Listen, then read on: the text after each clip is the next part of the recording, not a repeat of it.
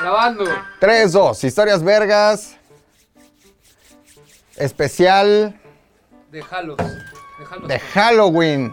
Háganme el favor de quedarse y verlo completo. 3, 2. ¡Ay, es que bienvenido! ¡Ay, ay, a historias verga! El especial. El especial porque usted así lo pidió. De la bulería. brujería! Es brujería. ¡Brujería! ¿No era de la bulería? No, de la brujería. ¿Por qué me hacen vestirme así, güey? No mames. Es brujería, güey. Córtale, güey. Sácale. Bienvenidos a Historias Virgas, el mejor podcast de historia en el mundo. ¿Qué pedo con los lentes, güey? No estoy crudo. Ah, ok, ok. Güey, te juro que yo pensé que era de bulería, güey. Pero ¿por qué tenías que ser Rosalía, güey? A mí me pasaron las indicaciones directamente de la Dirección General de ZU y se me dijo, habla de bulería. No, no, Me hubieran dicho que era de brujería, cabrón. no mames. Avísenme antes, güey. Oigan, este va a ser un, este, historias virgas muy sui generis. Traigo lente de sol, aunque estamos en un lugar encerrado, güey. ¿Por qué, güey? ¿Por qué te- Lo que pasa es que sí vengo de, de lo de tres días de fiesta.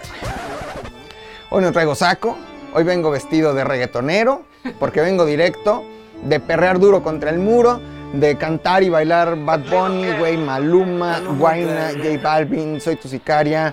Puta, me encanta el reggaetón, cabrón. Discúlpenme, me gusta el reggaetón, ¿no? Si mi pecado es amar, me declaro culpable, cabrón. Yo soy McLovin, esto es Historias Burgas, el mejor podcast de historia en el mundo.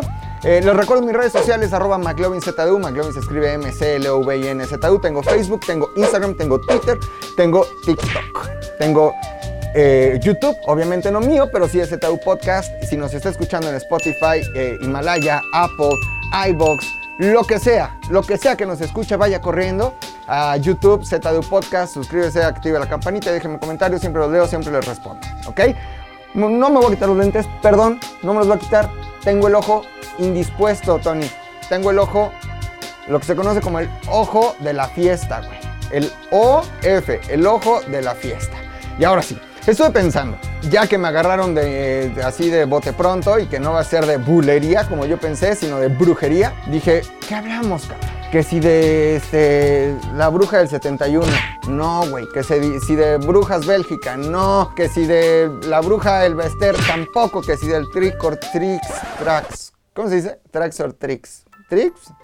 ¿Dulce o qué dicen, Fofo? ¿Dulce o...? Tricks, Tricks, o- tricks and tricks and traps. Tricks. Y, trick y traques, güey.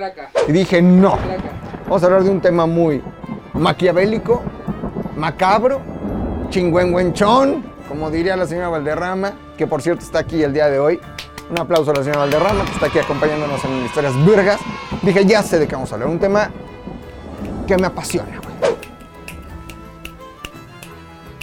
Las brujas de Salem y los juicios de Salem que sucedieron allá en Salem, Massachusetts, en el año entre 1692 y 1693.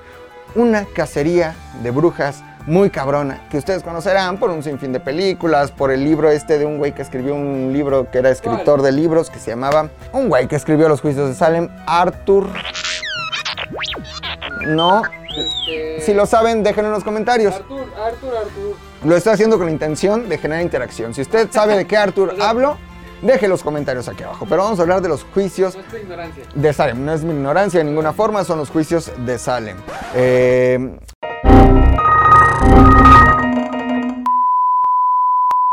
Tres semanas después, muchos meses después. parece que pasaron años entre el último corte y este, este retomar de las historias vergas. Me empedé creo que dos días, otros dos. Ejercicio. Hice ejercicio, güey, me certifiqué. Todo muy cabrón. Todo hice muy cabrón. Entonces, el día de hoy vamos a hablar de las brujas y de los juicios de Salem, güey. Entonces, güey, básicamente lo que pasó en Salem fue una mamada. No, no, te voy a dar, pero la explicación de qué fue lo que pasó en Salem. güey. Un este, pastor eh, puritano, Samuel Paris, tenía su hija y su sobrina. La hija y la sobrina se empiezan a sentir como que mal. Ay, no mames, se me metió el demonio. Ay, hablo en lenguas. Ay, eh, ¿qué tiene? Están embrujadas. ¿Quién las embrujó? Ella, ella y ella. La primera Tituba, que era eh, su sirvienta, una esclava, que no se sabe bien de dónde, de dónde era y ahora platicaremos de ella. Eh, Sarah, Osborne y eh, eh, Sarah Good. Tres mujeres que ahora veremos por qué fueron ellas tan estigmatizadas y acusadas de brujería. Pero lo que pasó fue así, sin más, güey. A la palabra fue ella, chíngensela. Y, y tú que dices que fue la otra, chíngensela también. ¿Y tú qué opinas? Que fue Tony, mátenlo también. Y así en 1692 eh, murieron 20 personas acusadas de brujería y muchísimas más fueron acusadas. Vamos a platicar de todo lo que se dio en los juicios de Salem a profundidad y con detalle en mi amado Salem, Massachusetts, güey. Ah, Muy en bonito. Massachusetts, Ahí por Nueva Inglaterra. Ah, justo, es que mira, ¿cómo se llamaba este territorio antes de ser México? Nueva Inglaterra. Nuevo México. ¿Cómo se llamaban los Estados Unidos antes de ser los Estados Unidos? La Nueva Inglaterra. Si aquí éramos la Nueva España, perdón, si aquí éramos la Nueva España, Ayer era la. Nueva Inglaterra, güey. Hoy ya nada más es un, hay un territorio pequeño, pero justo ahí Massachusetts, güey. Ahí está Salem, ahí está Gallow Hills, donde colgaron a las brujas. Cosas, Boston, güey. Ahí. Muy bonito, güey, ¿no? Pero bueno, vamos a empezar a platicar de las brujas y de la brujería en este especial de historias virgas. Y acuérdense que este es un podcast muy científico, muy de datos, comprobado, datos, información. Así que no vamos a especular. Si ustedes están esperando como que teorías de la conspiración y embrujos y pócimas, no es este el podcast, váyanse al de Carlos Trejo o alguien que hable de fantasmas, porque yo voy a hablar de hechos históricos. Y primero vamos a hablar de la diferencia entre una bruja y una hechicera o un brujo y un hechicero. Pero para entender lo que es una bruja, ¿de- ¿sabes de dónde viene la palabra bruja? No, ¿de dónde viene la palabra? Ni yo sé. No, pero ¿De dónde viene, güey? puede ser que venga de bruixa, del catalán bruixa, que quiere decir hechizo, que a su vez viene del proto-celta. Cuenta que los celtas estaban ahí en ese territorio que hoy es España, este, que es brishta, que, que quiere decir también hechizo. Y de ahí viene la palabra bruja. Este, en muchos idiomas hay una diferencia grande entre bruja y hechicera. O sea, en el español, en el inglés, en el alemán, en el francés, hay idiomas en donde no hay diferencia entre bruja y hechicera, pero la diferencia principal entre una bruja y una hechicera es que eh, la bruja, digamos que hace un pacto directo con Satán, hace un pacto directo con el 666, con el diablo, con esos poderes demoníacos, mientras que la hechicera solo se sirve de la invocación de esos poderes. Es decir, la bruja niega su fe para empezar a creer en Satanás y se entrega en cuerpo y alma a Satanás. Es una extensión del diablo, mientras que el hechicero únicamente recurre como a ciertos elementos místicos, satanísticos, diablísticos, demonísticos para llevar a cabo sus eh, hechizos, ¿no? artimañas. Hay magia negra, hay magia blanca de los hermanos Carreón. A Tony le gusta mucho magia blanca. Hay magia roja, güey. Dicen que la magia negra es la que se vale de estos entes eh, o de la muerte, este, y, y la que hace daño, güey. La que te quiere matar, la que te quiere eh, hacer enfermar, la que te clavan aquí un alfiler y, ay, no mames, me dolió como que la vesícula, güey. La magia blanca, la que se vale de fuerzas del bien, de ángeles, güey, de, de- de- la energía chingona y la magia roja, que es la magia de Satanás, güey. Yo la neta no creo en la brujería, entonces me hace una mamada, pero hoy descubriremos más acerca, más acerca de la brujería. Ahora, de la brujería se ha hablado siempre. La concepción que nosotros tenemos de las brujas y de las hechiceras, con la nariz así fea y su verruga, su sombrero, una escoba, un caldero. Así se ríen, güey. Como Derbez en... Güey, longe moco. Este, pues es producto directo del Renacimiento, ¿no? Es producto directo de la imagen que nos hizo crear el Renacimiento, que era una bruja, que a su vez, eh, pues tiene que ver también con la mitología griega. Entonces, para empezar a entender, vamos a hablar de qué nos dice la mitología griega sobre la brujería y de qué nos dice la Biblia. Ya saben que a mí me gusta mucho leer la Biblia, güey. Yo creo mucho en la palabra de Dios. Bendito es el que viene en nombre del Señor. Qué alegría cuando me dijeron, vamos a la casa del Señor o de Casa de Toño, que también me da mucho gusto, más cuando estoy crudo. Venden unas micheladas en Casa de Toño, güey, el tarro helado, limón abajo, escarchadas. pum, le tiras así una Corona Light y te la metes así completa, güey. Vamos. Unos tacos de cochinita, un pozole grande. Unas quecas. Oh, güey. Pero no es el caso, sino la palabra de Dios. Entonces, vamos a hablar de tres brujas de la mitología griega. eh, Hécate, Circe y Medea. De Medea ya habíamos hablado por ahí alguna vez en un cine, ¿no? O sea, no en un cine, sino en un ZU cine. Ah. Porque hablar en el cine es de mal gusto. No se habla en el cine. Sin embargo, vamos a hablar de Hécate, vamos a hablar de Circe y vamos a hablar de Medea. Eh, la mitología griega ya hablaba de la brujería.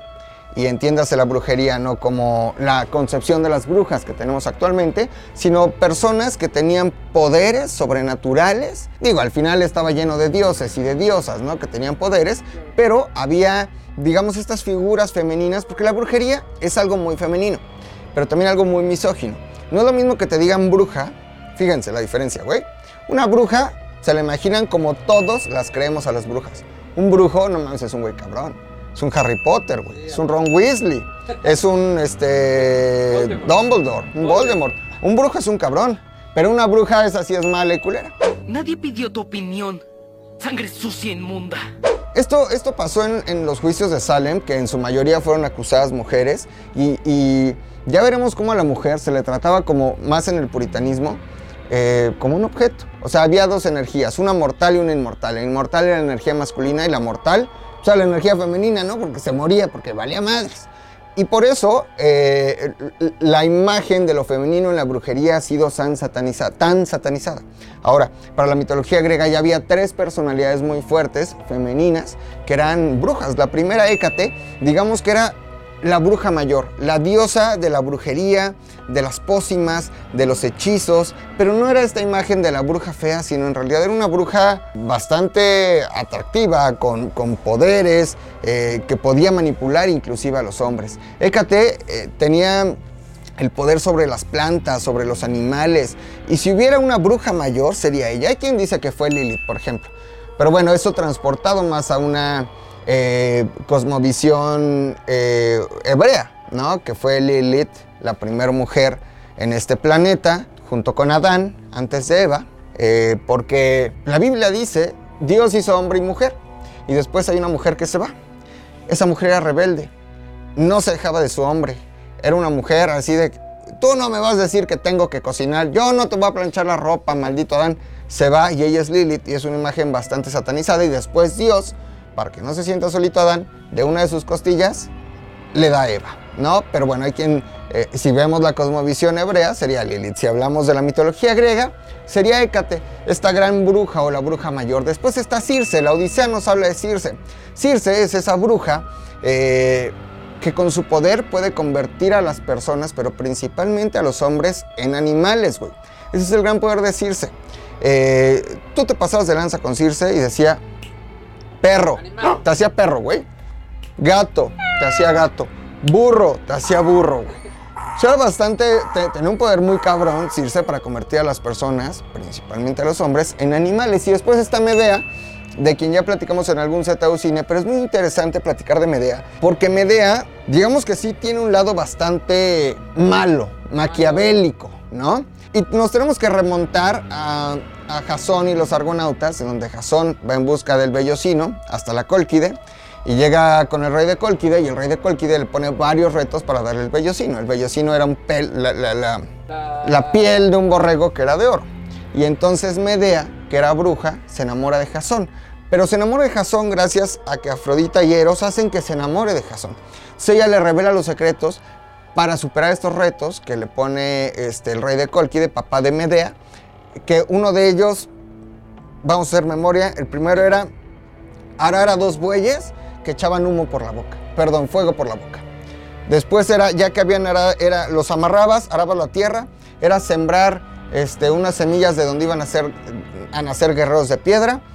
Tenías que vencer a los guerreros de piedra y luego ir con una serpiente o dragón que te podía matar y que cuidaba el árbol en donde estaba custodiado el vellocino. Todos los secretos para que Jasón pudiera pasar por esos retos se los da Medea y le da todos los embrujos necesarios para lograrlo. Se enamora tanto de Jasón que cuando logran obtener el vellocino y se regresan a la tierra de a donde iba a exigir el trono Jasón, hace que dos hijas maten a su papá a través de un embrujo y después la misma Medea mata a sus hijos de puro coraje y de puro amor contra Jasón, de celos más bien. Por ese lado un poco pues satanizado o maldito de Medea. Pero esas son las tres grandes brujas de la mitología griega. Ahora, este documento que tengo aquí atrás,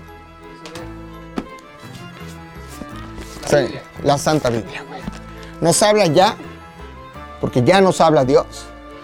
Porque Deus, hermanos, nos habla en su palabra del poder de la brujería y de lo malo que son las brujas.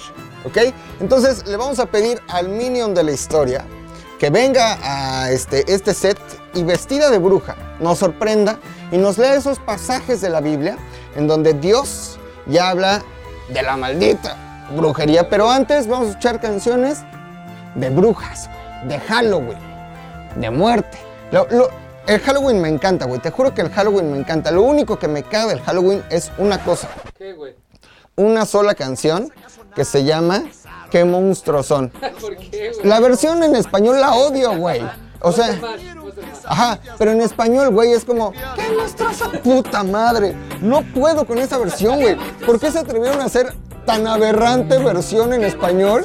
¿Qué monstruos son? Y entonces es como ni siquiera rima, es como llegó Frankenstein y la llorona y asustaron a la gente. ¿Qué monstruos son? Como si lo hubiera compuesto los hombres, güey. Es horrible. No vamos a escuchar esas canciones tan feas de Halloween, sino cosas más misteriosas, místicas. ¿Te gusta Black Magic Woman? Ah, sí, no mames. ¿La escuchamos de Santana? ¿La escuchamos? Vamos a escuchar a Santana y ahí venimos. Esto es Historias Virgas en el especial de la brujería.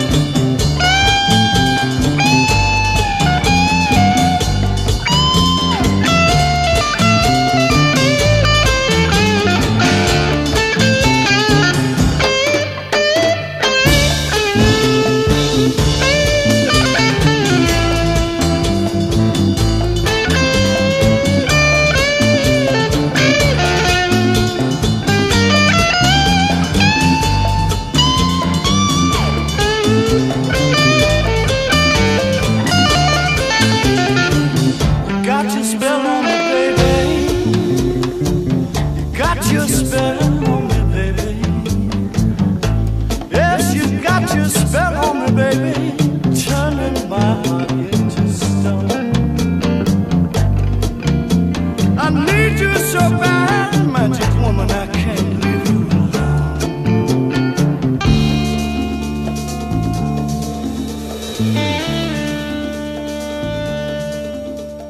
Estamos de regreso en Historias Burgas, el mejor podcast de historia en el mundo. Yo soy McLovin y les recuerdo. ¿Estos lentes? Ah, muy buena pregunta. Fíjate, el jueves, güey. Me habla mi amigo Paco Soto, güey. Gran amigo, güey, de toda la vida. De Cuernavaca. Sí, vamos a vernos, güey. Digo, "Va, vamos a vernos. Santa Fe, güey. No, hombre, resulta que el dueño del lugar este me conocía, cabrón. No mames. Que yo iba por dos cervezas y una pizza, punto, una pasta, güey. Y eso se convirtió en unos whiskies, en unos shots de Jagermeister, güey. Unas perlas negras. Güey, me, me conocían, cabrón. ¿Qué hago yo? ¿No me lo regalé? Ahí subimos. Jueves, ¿no? Viernes, güey. Este, se me atravesaron como, igual, unas cervezas, güey. Y le pegué. Acabé a las 5 de la mañana. No mames, qué responsabilidad. Sábado, cabrón. Eso sí es Dormí todo el sábado. Domingo, güey. ejercicio, güey. Lunes, hoy me levanto 5.45 de la mañana para hacer ejercicio.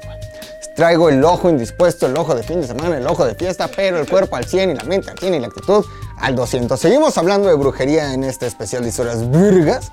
Este, les recuerdo mis redes sociales, arroba McLovinZDU, McLovin se escribe M-C-L-O-V-I-N-Z-D-U. Y también muy importante, si nos está escuchando en Spotify, en Apple, iBox, Himalaya, Vaya en este momento a YouTube y suscríbase a ZU Podcast porque ahí no solo lo podrá disfrutar en audio, sino también en video. Tenemos, güey, de todo. De todo, güey. Lunes, cabrón. Historias vergas, obviamente. El mejor podcast de historia en el mundo. Martes, Bu Podcast. Ashley, Adriana, La Chimol y Roberta. Miércoles, güey, Z al aire con Pilinga 2, Puchector de los Hombres y su servidor. Jueves, güey. ATM con Frankie Mostro, Ceci Pavía, Ana Narro, Cristian Moreno, Camilo, Milavich. Kamilovich. Viernes, güey. ¿Cuál? Cine, güey. ¿Con quién? Yo. ¿Quién más? Yo y con el oso y tú. A huevo. A huevo, a huevo, a huevo. A huevo. Este, vaya, suscríbase, porque, este, neta, ahí se disfruta más. No, también se disfruta en el coche, ¿no? Como que vas escuchando tu podcast mientras haces ejercicio.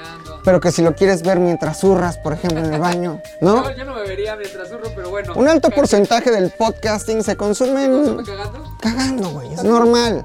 Hay que aprovechar el tiempo. Caga el hombre, caga la vaca y hasta la mujer más guapa se avienta su kilo de caca. Es el poema, güey. Ah, qué rico es cagar, tronarse un pedo ni muy recio ni muy quedo. Ah, qué rico es cagar.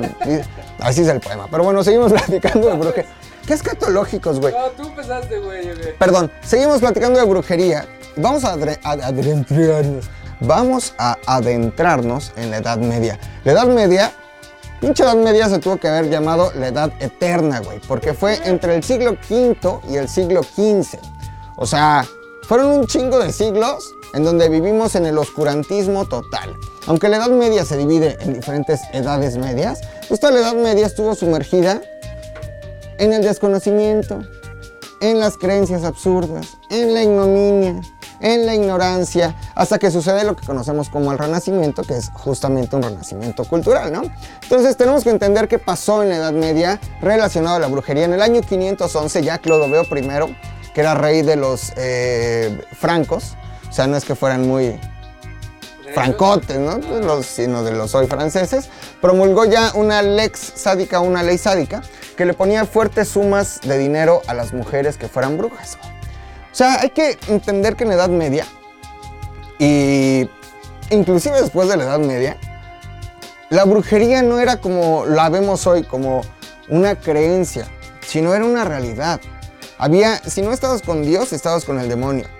Y algunos síntomas, por ejemplo los que vivieron estas niñas en Salem, esos síntomas eran reales para ellas. No eran inventados, eran reales. Y la creencia de que fuera brujería era totalmente real, como si fueran síntomas de una gripa, como si fueran síntomas del cáncer. Era completamente real, tanto que este Clodoveo I, rey de los francos, en el año 511, siglo VI, ya había promulgado una ley para ponerle unas multotas a la- aquellas que fueran brujas. ¿no? En el 780 más o menos, Carlo Magno eh, tiene su famoso código leyes en donde mandaba a prisión a las brujas, ¿no? O sea, ya en el siglo VIII Carlomagno decía las brujas se me van a la cárcel.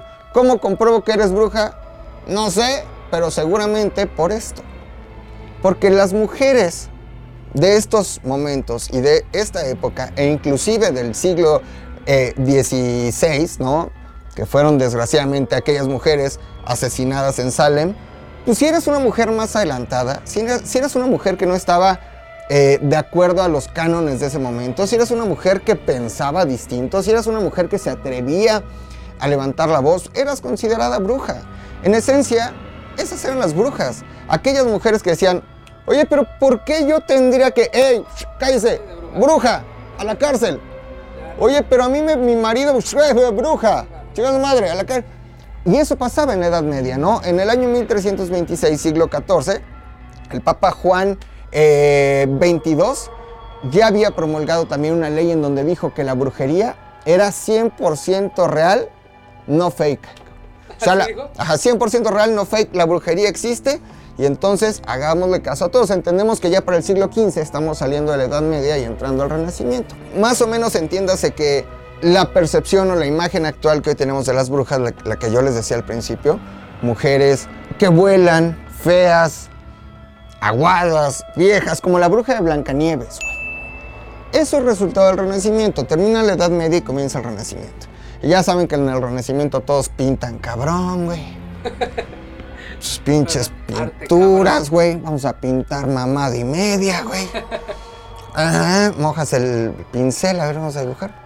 Entonces hay una serie de pintores que influyen, pásatija, que influyen directamente eh, en la concepción actual que hoy tenemos de las brujas. La principal ahora lo descubriremos, pero viene de una imagen de una diosa romana que era la diosa Invidia o la diosa Envidia. La diosa Envidia de los romanos era la diosa, como su nombre lo dice, de la venganza, del rencor, de la justicia, pero en este sentido, pues, eh, de una vendetta, ¿no? Y era una mujer que justamente se eh, proyectaba así. Era una mujer vieja, con los, con los senos así como apachurrados, como pasas así, aguada de toda la piel, nariz fea, bleh, una mujer horrible, y era envidia. Y ella fue la inspiración para que en el Renacimiento distintos eh, pintores, que ahora descubriremos, pues dijeran que las brujas eran así. Y hasta la fecha de hoy, hasta la fecha, ¿Hasta de, la fecha de hoy? hasta el día de hoy, Ok, ok. actualmente, hoy en día, ¿Hasta cuándo cuando mucho? ¿Hasta cuándo cuando mucho me da chance de juntármelo otra vez? Creemos que las brujas son así. Ahorita vamos a ver quiénes son los responsables directos de creer que las brujas son así, pero antes vamos a escuchar otra canción de brujería. De Halloween, muerte. Este, Ozzy Osbourne, güey. Ok. Que dicen que mordió un murciélago y le arrancó a la cabeza y después dijo, ¡eh! ¿Cuál quieren de Ozzy Osbourne? La más chingona, ahí venimos, todas estas vergas.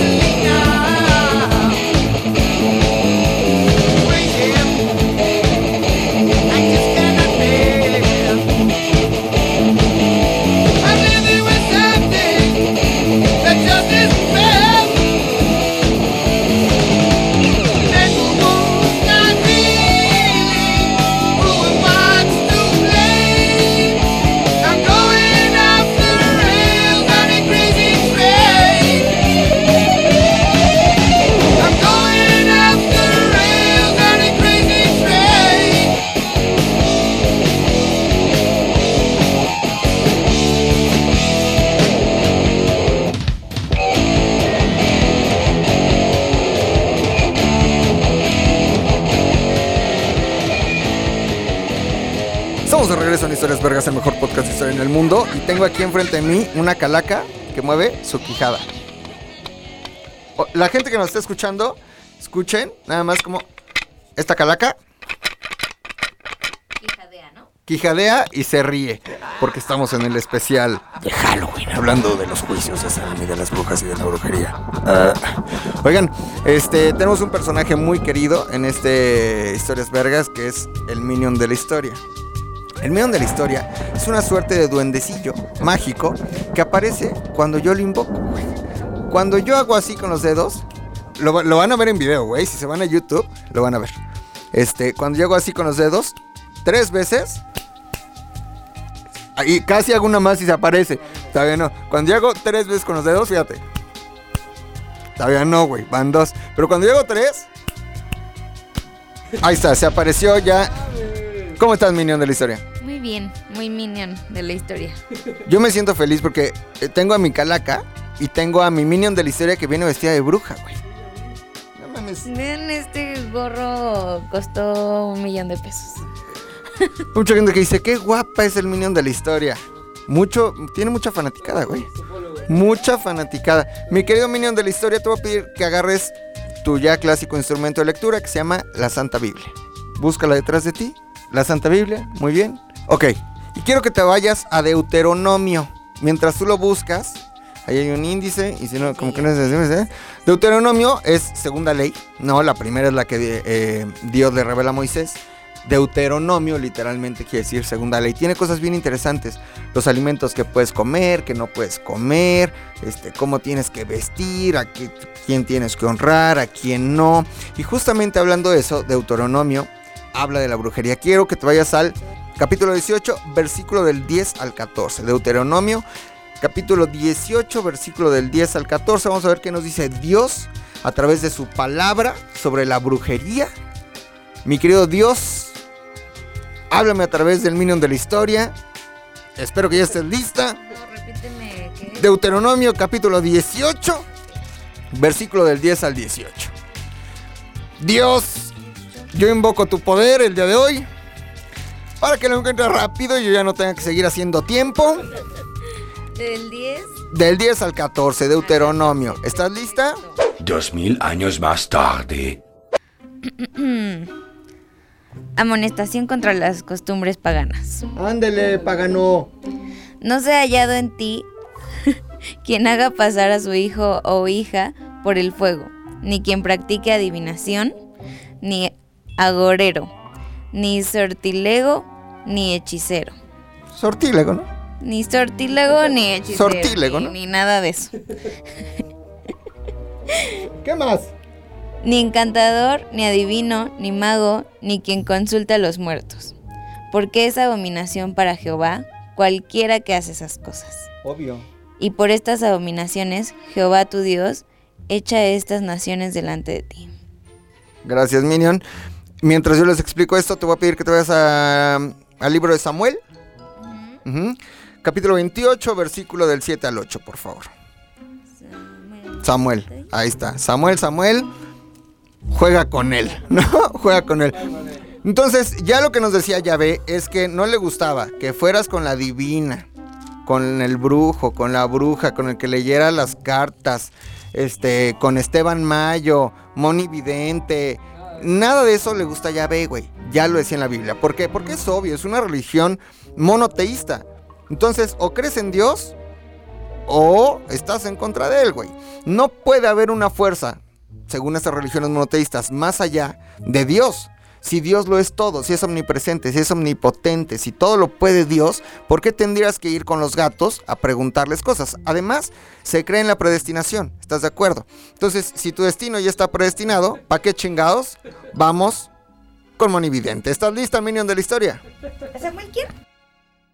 Dos horas después. Samuel. ¿Samuel quién? Samuel. ¿Samuel qué capítulo? Samuel. Tres horas después. Este, mira, ahí, ahí hay un acordeón. cap- ver- capítulo 28. Versículo. Versículo del, del, del Del 7 al diablo. 8. Del 7 al 8. El antiguo narrador se cansó de esperar y tuvieron que contratar a uno nuevo. Oigan, vamos a hacer tiempo. ¿Ustedes de qué se van a disfrazar este Halloween? Yo, por ejemplo, me voy a disfrazar de Don Diablo. Miguel Bosé en Don Diablo. No mames. Escuchen esto. Don Diablo se ha escapado, tú no sabes la que armado, ten cuidado, yo lo digo por sí. Anda por rincones y se esconde en los cajones de la presa que decide conseguir. Seguir. Si sigue así, yo se lo voy a decir. Que te cante en mi vida como gozo cuando guiñas. Yo quisiera darte un beso chiquichín con. Ok, ¿cuántos libros de Samuel hay? Vete al primero, de- estás en el segundo de Samuel. Vete al primero de Samuel. Bueno, vete al primero de Crónicas entonces. Acuérdate, hay primero de Samuel, segundo de Samuel, primero de Crónicas, segundo de Crónicas. Vete al primero de Crónicas. voy a ir al ¿Sí está? 168. Ok. Oigan, ¿ustedes en Halloween son de dar dulces? Este. Yo sí, güey, me gusta mucho esta tradición. Ahora, 2020, con COVID, no se puede. Ahora, por ejemplo, yo en Halloween soy mucho de este el puti vestido, güey. ¡Ay, es que bienvenido! Me gusta mucho, me gusta mucho, güey. ¿Verlo o ponértelo? Verlo, evidentemente, ¿no? Este, ¿tú qué opinas, Calaca, de la historia? Muerte de Saúl y sus hijos. Muerte de Saúl y sus hijos. Muy bien, mi querido minion de la historia. ¿Qué nos dice Crónicas capítulo 10, versículo del 13 al 14? Así murió Saúl por su rebelión con que... Espérenme, déjenme agarro bien este. No le digas este pedo a la Biblia, es la Biblia. Este pex, dije. Así murió Saúl por su rebelión con que prevaricó. Perdón. Así murió Saúl por su rebelión con que prevaricó contra Jehová, contra la palabra de Jehová, la cual no guardó, y porque consultó a una divina. Y no consultó a Jehová. Por esta causa lo mató y traspasó el reino a David, hijo de Isaí. Muchas gracias, minion de la historia. Eh, justo, justo así fue. Este hombre fue con la divina, le preguntó cuál iba a ser su futuro, era rey de los hebreos, ¿y qué pasó? Jehová, mi amado Jehová, lo castigó muriendo de una forma ruin, en la ignominia total, y ya no siendo rey, evidentemente, de los hebreos. ¿Por qué? Porque fue con la Adivinación. Exactamente. Entonces, ¿qué nos dice la Biblia? Que es malo, cabrón. Ahora, juntemos la palabra de Dios con todas las pinches tradiciones después cristianas. Vamos a regresar a hablar de la Edad Media. ¿Qué pasó en la Edad Media? Ahí es donde se forja la figura de la bruja. ¿Ok? ¿Les gustó la participación del Minion de la Historia? Pídanla aquí abajo diciendo hashtag Minion de la Historia. Ahora, trueno los dedos tres veces y desaparece. Fíjate. Ya estamos de regreso en Historias Virgas, el mejor podcast de historia en el mundo. Yo soy McLovin. Oigan, les recuerdo, tenemos la libreta Virgas. La libreta verde. Arroba solo.mandy. Se la firma quien usted quiera, güey. Quien quiera. No, bueno, quien quieran de aquí, güey. Ah, ok, ok, ok. Tony se lo puede firmar. El Minion de la historia se lo puede firmar. Fofo se lo puede firmar. No, los que ya no trabajan aquí, no. No vayan a pedir como que la firme Oki, ya no trabaja aquí, güey. Que la firme mm, Javi, ya no trabaja aquí, güey, por favor. Arroba solo.mandy. Seguimos platicando de la brujería en este especial de Halloween. Y antes de introducirnos en la historia real de los juicios de Salem que sucedieron allá en Salem, Massachusetts, en el año de 1692 y 1693, siglo XVII, mientras que en México vivíamos el virreinato de la Nueva España. Ok, ok. Ah. ¿Estás bien? Estoy bien. Vamos a hablar ahora sí de a quién le debemos la imagen de las brujas que actualmente conocemos. Primero, vamos a hablar de una obra, 1470. El Renacimiento es muy qué? Italiano, ¿no? El Renacimiento. Spaghetti, pizza, linguini, pepperoni, Mario. Andrea eh, Monteña pintó la batalla de los dioses marinos. En esta obra que estamos viendo justamente en YouTube y que si no lo está viendo se lo está perdiendo, entonces vaya corriendo a YouTube a ver esta obra. Como su nombre lo dice, vemos unos dioses marinos peleando, ¿no? Se llama la batalla de los dioses marinos, ni modo que viéramos a los Avengers. Están los dioses marinos peleando, pero allí hay una persona muy importante que la vemos atrás, ahí está reencuadrando Lome, muy bien. Se llama envidia, diosa romana de los celos y de la venganza. Se les hace, se les hace conocida la envidia, es una bruja, güey. Es una bruja completamente. Después, Alberto Durero es el verdadero culpable. Alberto Durero se inspira en esta obra de Andrea Monteña para pintar dos cosas muy importantes, güey. Dos grabados muy importantes. El primero se llama, lo estamos viendo ahí en pantalla, se llama Las Cuatro Brujas, güey. Si habla de brujas, modo que se habla de otra cosa. Ajá. El segundo se llama eh, Procesión de una bruja, ¿ok? En el primero, llamemos ahí a una bruja montando una cabra al revés. Esta pieza es del año 1497 más o menos y ya vemos una bruja con la chichi caída, güey, cuerpo arrugado, al más puro estilo de Laura Bozo, ya en muy mal estado. Y en esto que se llama Procesión de una bruja, también vemos, bueno, ya hay una bruja bastante como la conocemos hoy en día. Entonces, Alberto Durero es el verdadero responsable de la imagen que hoy conocemos de una bruja. Pero no solo es culpa de Alberto Durero, también es culpa de un señor alemán de nombre Gutenberg, que nunca se imaginó que su invento, la imprenta, iba a ser responsable de hacer súper popular la imagen que hoy tenemos de una bruja. Fue la gran revolución de su momento. Entendamos que la imprenta en ese momento viralizó las cosas, güey. Si en ese momento hubiera existido, ¿cuál es el fenómeno viral de hoy en día? TikTok. TikTok, güey. TikTok es el pin- la imprenta de aquellos años. Gracias a la imprenta, estos grabados de Alberto Durero se hicieron súper populares y la imagen que hoy tenemos de las brujas, ¿no? Hasta ahí vamos bien. Bien. Ok, vamos bien. Ya hicimos un recuento de de dónde viene la palabra bruja, La imagen de la bruja. las brujas griegas, La. Qué nos dice la Biblia de la bruja, pero ahora sí, ¿qué pasó en Salem, güey? ¿Qué pasó? ¿Qué pasó? Me gusta mucho Salem. Había unos cigarros mentolados que llamaban Salem. Yo empecé a fumar de esos, güey. No mames. Ajá. Muy ricos, güey. Muy padre. cajetilla verde, güey. Pero bueno. Eh, En 1692, finales del siglo XVII, Estados Unidos ya tiene colonos y llegan a esta costa de Massachusetts, ¿no? Una serie de puritanos, güey. A Estados Unidos llegaron de todo. Cuáqueros, puritanos, anglicanos. Y los puritanos que llegaron a Estados Unidos formaron una comunidad muy importante en esta zona de Boston o de Massachusetts, que rompían completamente con los anglicanos de Inglaterra. Los anglicanos son li- literalmente la iglesia de Inglaterra, anglicanos, ¿no? Que fue la de Enrique VIII, ¿se acuerdan? Ana Bolena, rompen con el Papa para poderse divorciar y para poder hacer sus desmadres. Fundan su iglesia, la, iglesia anglicana, que les mando un gran saludo a toda la iglesia anglicana de México, también de Canadá, a la parroquia de San Esteban, grandes amigos, los quiero mucho. Entonces, la iglesia puritana rompe por completo con la iglesia anglicana, porque criticaba duramente a la iglesia anglicana diciendo que era muy similar a la católica y que en realidad pues, nada más estaba, era la misma puerca pero revolcada en Inglaterra, ¿no? Y el puritanismo hace una ruptura total para hacer una iglesia mucho más, como su nombre lo dice, pura, ortodoxa y llevar el cristianismo de una forma casi perfecta y al pie de la letra. Esos son los que llegan a Massachusetts y que forman en Salem una pequeña comunidad, una comunidad muy chiquita, una comunidad en, donde todo fluía de manera normal. Ahí en esa comunidad había una persona, un reverendo, un reverendo hijo de su puta madre, porque gracias a él eh, eh, comenzaron estos juicios de las brujas de Salem. Su nombre, Samuel, su apellido, Paris. Samuel Paris. Samuel Paris ya había estado en Barbados. Su papá le había heredado unas tierras ahí para que sembrara. Y pues estuvo en Barbados y digamos que no le gustó mucho.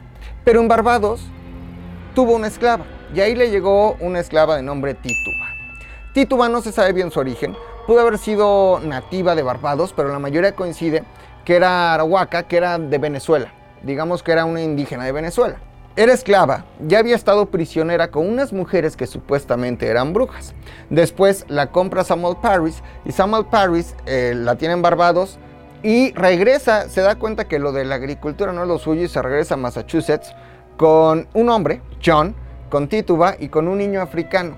Del niño no se sabe nada, pero a John y a Tituba los casa. ¿Para qué? Les digo que era un reverendo hijo de su puta madre. Si tú casas a una esclava con un esclavo y tienen esclavitos, el esclavito es tuyo. Tú eres dueño del esclavito. Entonces así tienes pues, más mano de obra para lo que necesites. Sin embargo, Tituba era una mujer que desde eh, que está con Samuel Paris se acerca mucho al puritanismo. Le gusta, reza, va al servicio del sabbat el sábado, va a la misa el domingo, canta las alabanzas. Vaya, ella es una muy buena puritana, Tituba, aunque es una mujer, quiero que la imaginemos completamente eh, afroamericana, ¿no? Es una mujer negra, Tituba. Cuando muere, está cercana a los, perdón, cuando es enjuiciada, está cercana a los 30 años, pero es una mujer joven. Cuando ustedes buscan Tituba, que es, digamos, la principal bruja de las brujas de Salem, la pintan como una mujer negra, vieja, asquerosa, horrible. No, Tituba era una mujer normal afroamericana. Llegan a Massachusetts, llegan a Salem y cuida a la hija de Samuel Parris y a la sobrina. E- inclusive las, vaya, las cría. No se sabe mucho de Titubas. Eh, se cree que tuvo una hija de nombre Violet y después de Violet no se sabe nada. Hay muchas historias y cuentos alrededor de Violet o de toda la descendencia que pudo haber Tituba o las brujas de Salem. Sin embargo, bueno, Tituba está ahí, cría y ayuda a, a la, fam- a la familia Parris eh, a cuidar a su hija y a su sobrina. La sobrina vivía con Samuel Parris y con, con, eh, Betty, su esposa, porque habían, su familia había muerto a manos de indios eh, norteamericanos. Justamente Massachusetts, se llama Massachusetts porque ahí vivían los Massachusetts. Entonces, si ahí viven los Massachusetts, le ponemos al lugar Massachusetts, ¿no? Hubo pugnas muy fuertes entre eh, los nativos norteamericanos y los colonos ingleses, y ahí muere la familia, la sobrina de eh, Samuel Parris. Entonces Tituba las cría y, y a el pequeño Thomas, son tres niños que cría Tituba. Y ahí están poca madre, se la pasan bien. Cortea, en Salem hay otra mujer eh, de nombre Sarah, No es Sara, es Sarah. de apellido Osborne, como Ozzy, pero en Sarah. Sarah Osborne, güey. Se le había muerto su marido, su marido tenía mucho dinero, güey. Imagínate, 1692, se te muere tu marido y dices, güey, me voy a traer un güey a trabajar conmigo, guapo, atlético, varonil, y luego mi amante. Una mujer viuda en 1692 que se traiga un güey, o sea, ella no era Osborne de apellido, el güey que se trae es Osborne de apellido, ella adopta el apellido de su nuevo novio. Imagínate que en una comunidad puritana, tú viuda llegues con tu novio, no mames, la gente se va a sacar de pedo. Y va a decir, ¿qué pedo con esta vieja? Además, era medio culera, porque no le quiso dar a sus hijos las propiedades que le correspondían, por herencia de su difunto esposo. Se las quedó para ella y para su novio, se la pasaron poca madre, güey. Una mujer viuda, pero de vanguard. Se la pasaba chingón con su novio y se la pasaban cabrón. Quinto Real, Quinto Real, Quinto Real, Quinto Real, Quinto Real, Quinto Real. Cortea, hay otra Sara, pero esta de apellido Wood. Sarah Wood eh, había sido rica, su papá, murió, su papá se suicidó y después se fue a la pobreza. Y la pobre Sara era una mendiga. No era mendiga, era mendiga. Era como Changoleón, pero de Salem en 1962. Si hoy vemos, así, si hoy vemos en la calle a una persona que es eh, que está en condiciones de calle, pero que a lo mejor tiene algún trastorno psicológico, de repente nos saca de pedo, güey. O sea, se te acerca el vaguito y le haces como te cambias de acera. Ahora imagínate en 1692 una mujer que pide dinero en la calle, que está como gritando, que no se baña, que se orina ahí, que es la changoleona de Salem en 1962. Hay tres personas o tres personalidades importantes alrededor de esta historia en, en Salem. Sarah Wood, Sarah Osborne y Tituba, que son las primeras tres enjuiciadas y acusadas de ser brujas en aquel lugar. Ahora bien, ¿qué pasa al mismo momento? Samuel Parris, este reverendo hijo de puta, se empieza a portar muy mamón con la poca comunidad anglicana que había en Salem. Al principio los dejaban asistir a los servicios y después les exigió convertirse al puritanismo para poder tener los beneficios y para poder a lo mejor este, tener eh, eh, algún bautizo o, alguna celebración religiosa, tenías que serte puritano y ya no podías ser anglicano. Entonces el grupo de los cinco, que eran las cinco personas que controlaban eh, la iglesia puritana, dice, güey, Samuel Parris se está pasando de Gaber, ¿no? Gaber. Vamos a quitarle su sueldo, porque Samuel Parris vivía de lo que la iglesia puritana le daba para poder pues, subsistir, mantener a su hija, a su hijo y a su sobrina, a su esposa, pero más importante aún, para mantener su casa calientita, güey. Necesitabas dinero y la iglesia te daba dinero para que tu casa pudiera tener leña, para que tu casa pudiera estar calientita. La iglesia puritana le retira todos estos fideicomisos, así como los del cine, más o menos, ¿no? Y las niñas, güey, que están ahí, la, niña, o sea, la hija y la sobrina, escuchan todo el pedo. Y entonces escuchan a su, a, papá y a su tío Samuel Parris diciendo, güey, estos güeyes de la iglesia puritana me quitaron este, mi sustento, no me pagan, este es un invierno muy frío, no tengo cómo tener la casa caliente y las niñas aprenden todo, güey. Aprenden todo y se van en contra de la iglesia puritana. Todos estos detalles los estoy contando al mismo tiempo porque al final van a hacer sentido en cuál fue el resultado o por qué es que estas mujeres fueron acusadas simplemente por la palabra de Samuel Paris, de su hija y de su sobrina. Después se hizo como súper este, ya masivo. Y literalmente yo decía, Fofo es brujo. Y tú decías, güey, sí, pero también Tony. Y Tony decía, yo no tengo nada que ver, pero puta, si me sueltan, digo que el minion de la historia también. Y así es como comenzaron los juicios de Salem. ¿Ok? Entonces, Samuel Paris, Tituba, Sarah Wood, Sarah Osborne, la hija y la sobrina de Samuel Paris. ¿Qué pasa? Se empiezan a sentir mal. La hija y la sobrina de Samuel Paris se empiezan a sentir mal, güey. Y de repente tienen convulsiones. ¡Blah! Se voltean. Vamos a ver un vamos a ver y escuchar un pedacito de este maravilloso video. ¿Qué quieres de ella? No, no. ¿Qué quieres de ella? No me importa. ¿Qué quieres de ella? No me importa. ¿Qué quieres de ella? Ve, puta. ¿Qué quieres de ella? ¿Qué quieres de ella? Lávame la panocha, puta. ¿Qué quieres de ella? Me encanta ese. Así estaban, güey. Además decían que podían hablar lenguas. Bien mensas las niñas, güey, porque según la Biblia el don de lenguas es un don santo, ¿no? Pero según ellas hablaban lenguas y las pellizcaban en la noche las brujas y les pegaban y las obligaban a firmar este un libro porque era un libro para volverse brujas, pero bueno, principalmente se empezaron a sentir mal físicamente, de salud. Empezaron a tener alucinaciones y empezaron a sufrir como daños físicos muy fuertes, güey. Y las niñas dicen, en ese momento yo les decía hace rato, la brujería era una realidad y más para el puritanismo.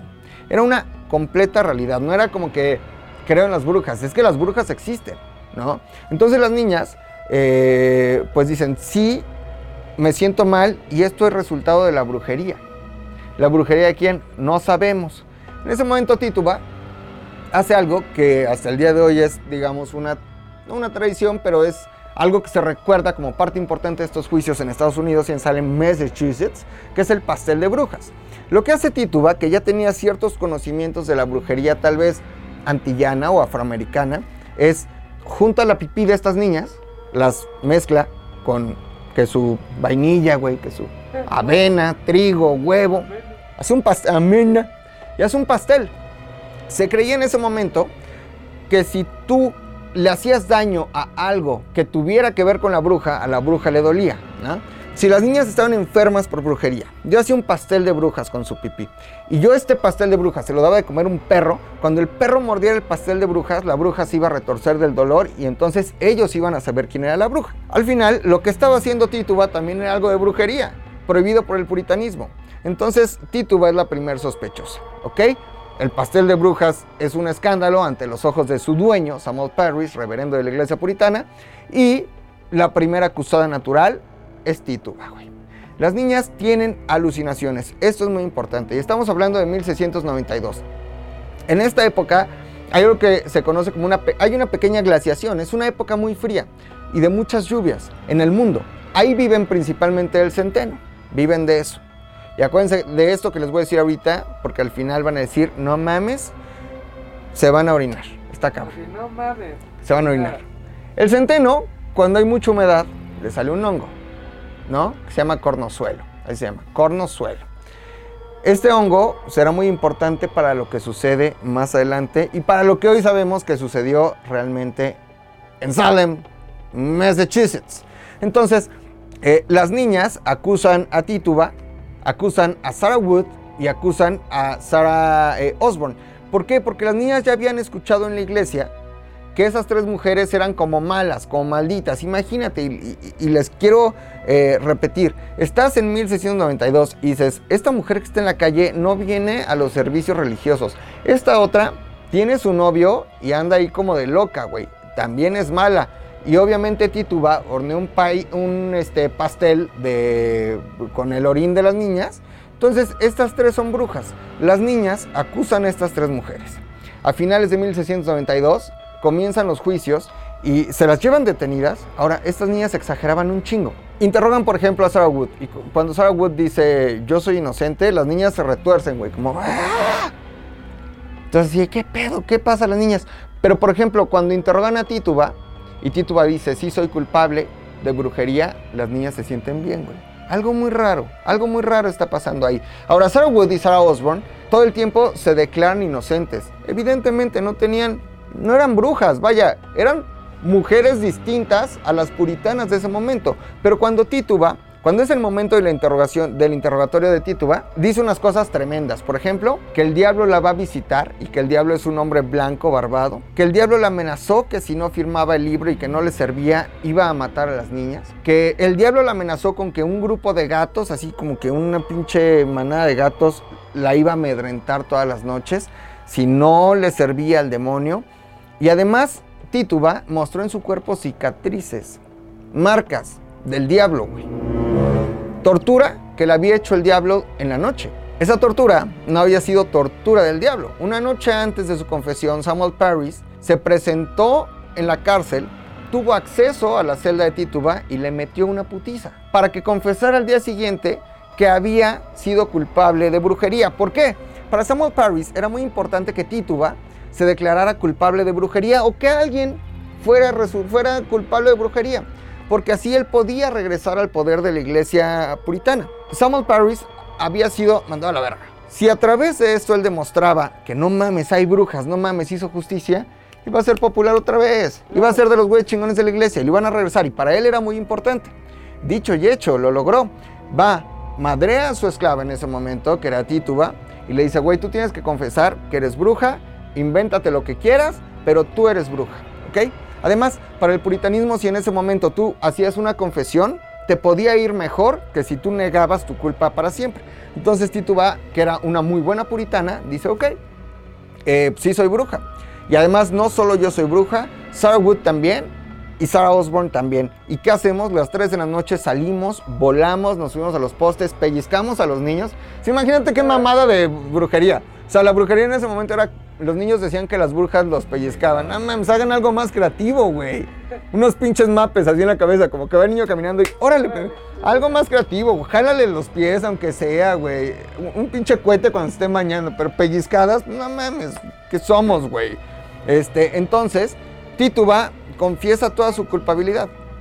Algo, algo muy cabrón. Préndele un encendedor hacia abajo al niño, algo, lo que sea, pero no pellizcadas. Eh, Tituba confiesa que es culpable de brujería y cuando ella confiesa que es culpable de brujería, las niñas se sienten bien.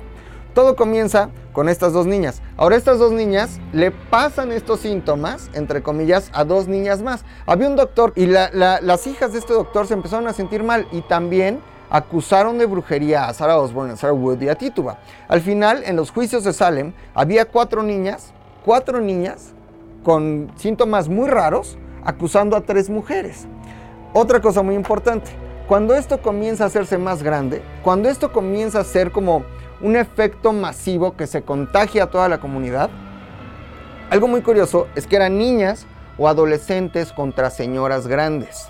Lo que se ha descubierto y lo que se sabe y que está ahí en el Museo de Salem es que estas acusaciones muchas veces eran también para que las señoras mayores, entre comillas, que en ese momento mayor, yo ya sería mayor, no, una mujer de treinta y tantos años, fuera acusada, detenida y dejar al marido libre.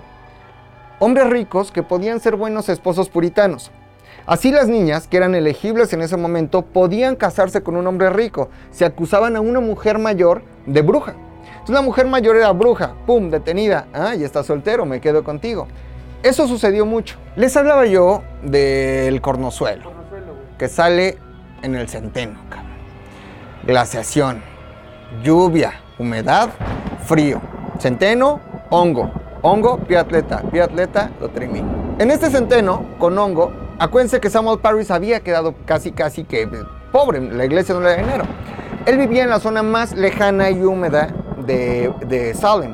Ahí tenían ese centeno con cornozuelo. Curiosamente, las otras dos niñas también consumían ese centeno con cornozuelo. Entonces el centeno lo empiezan a consumir las niñas. Centeno con cornozuelo. El cornozuelo eh, tiene ácido lisérgico. El ácido lisérgico es lo mismo que tiene el LSD. Es decir, que prácticamente estas niñas estuvieron consumiendo un precursor del LSD. Estuvieron consumiendo un hongo alucinógeno. ¿Por qué? Por la humedad de esa glaciación y porque no tenían otros recursos. Y porque en ese momento Samuel Parris solo les podía dar ese centeno con cornozuelo.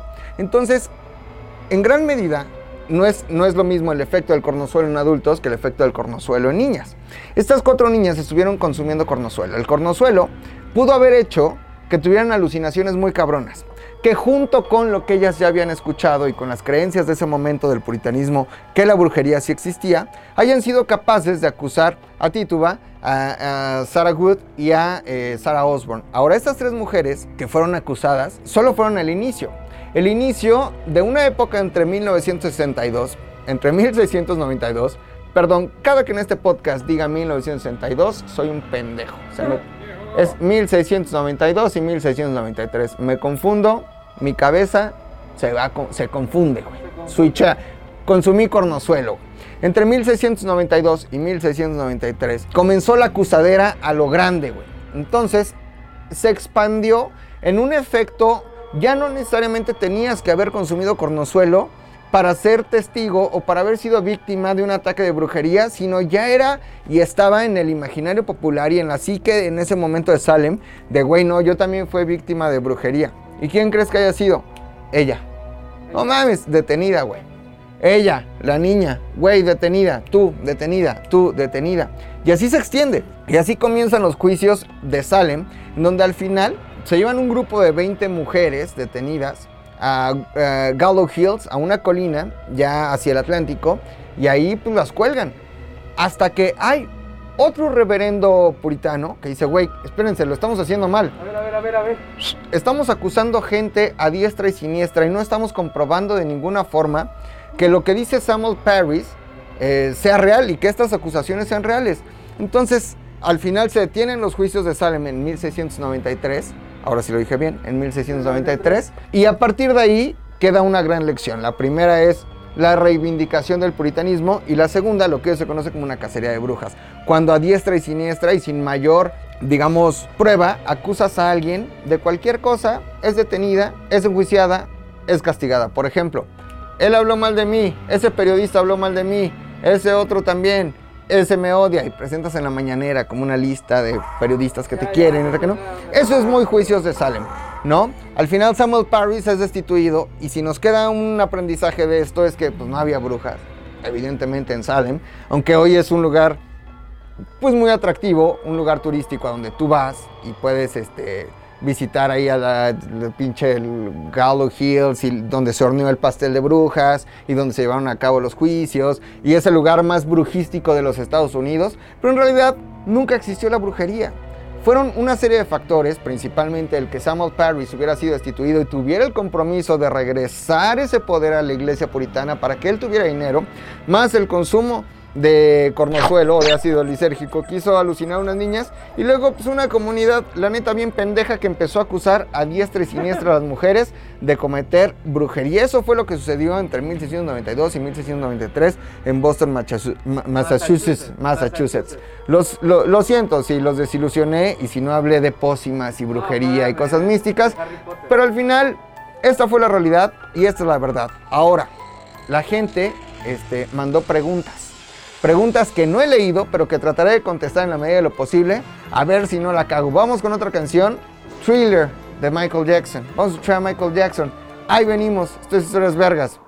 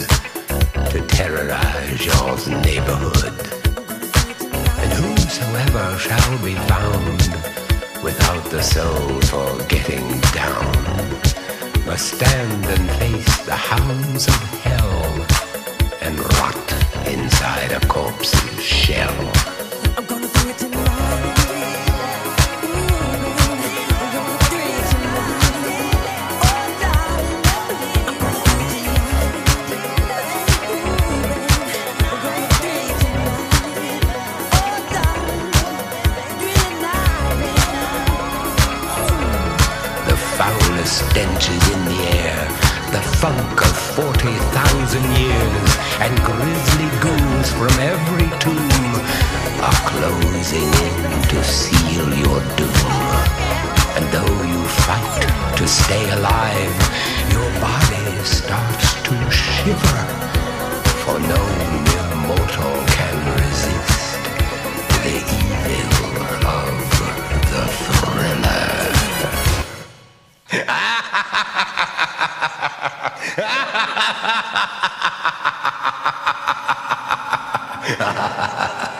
Ya estamos de regreso en Historias Vergas, el mejor podcast de historia en el mundo. Yo soy McLavin, síganme en mis redes sociales y también sigan todas las redes sociales de ZDU Podcast que están en Facebook, que están en Instagram, que están en TikTok, que están en ya nada más porque no tenemos otras redes sociales. Tan increíbles, ¿eh? Hay un equipo de profesionales trabajando día a día para alimentar de contenido nuestras plataformas. Un equipo en donde está Kenia, en donde está Eva, en donde está La Calabaza y en donde está Juliana. Un equipo muy cabrón que gracias a ellos ya casi somos 10 mil, güey. En YouTube. Nos va, cabrón. Güey, síganme, por favor. No mames, ya, quiero... Dale para arriba. ¿Todavía no puedes darle para arriba? No, güey. Ya quiero subir una historia así de... Ya somos 10 mil. Y hacerla como así. Como subir al pie, güey. Con unos globos. Que digan 10k. ¿Ya sabes? Ya quiero ese pedo, güey. Pero pues todavía no. La gente mandó en las redes sociales de ZU Podcast preguntas sobre la brujería y la primera que manda Norberto dice, brujas o brujos relevantes en la historia de México. El brujo mayor, güey, que lee el ¿no? monividente, la bruja del 71.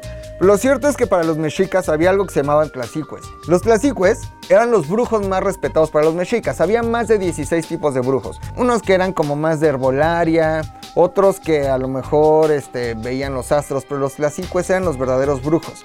Eran los que adivinaban el futuro, eran los que predecían cosas, eran como los profetas de ese momento, eran brujos cabrones, güey. De hecho, el, el, el eh, se servía obviamente de los clasicues para que le dijeran los designios del futuro.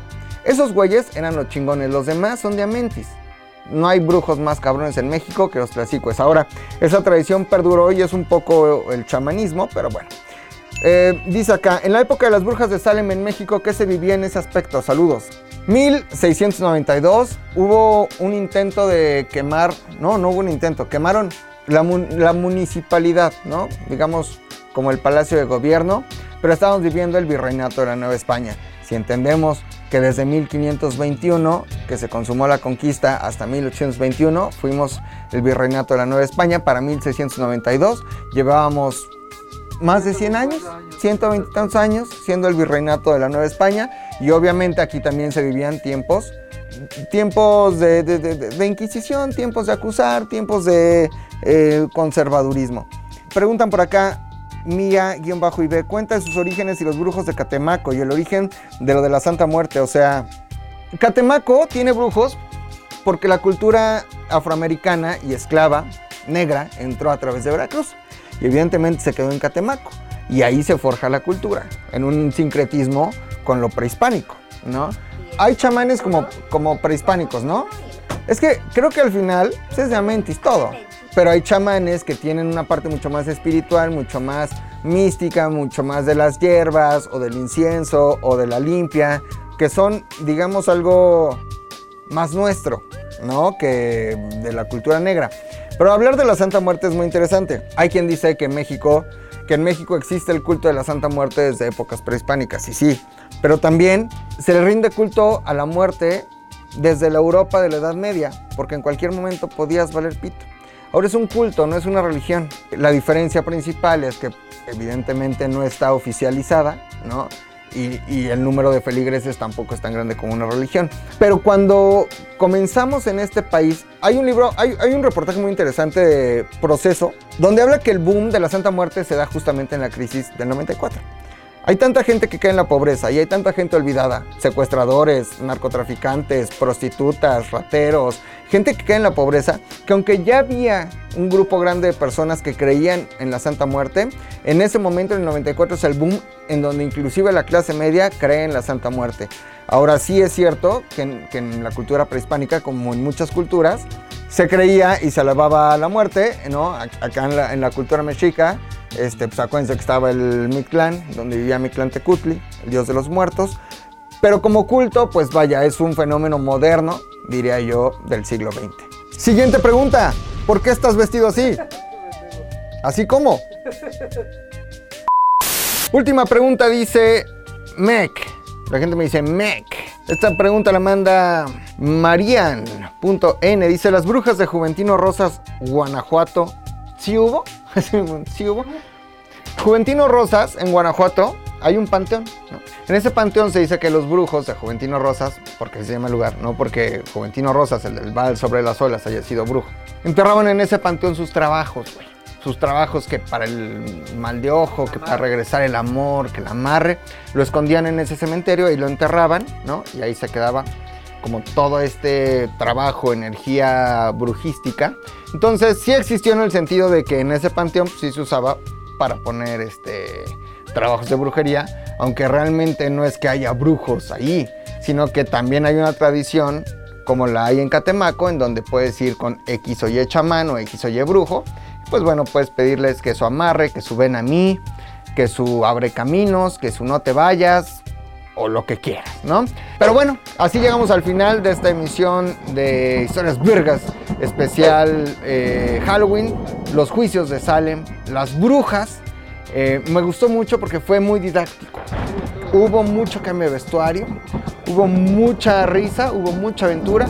Y pues bueno, yo les recuerdo este, mis redes sociales en todos lados, Facebook, Instagram, YouTube, YouTube no, Instagram, Facebook, Twitter y TikTok, arroba McLovinZDU. McLovin se escribe M-C-L-O-V-I-N-Z-D-U. Este, escríbame, siempre los contesto. Y también tenemos redes sociales de ZDU Podcast en Facebook, en Instagram y en TikTok, que es ZDU Podcast. Si me está escuchando en Spotify, en Apple, en Himalaya, en iBox o en donde me esté escuchando, vaya corriendo a YouTube, suscríbase, active la campanita y comente en ZDU Podcast porque queremos ser un chingo para que nos paguen y para que seamos famosos. Esto fue Historias Virgas, el mejor podcast de historia en el mundo. La próxima semana, Día de Muertos, güey. Órale. Día de Muertos. Órale.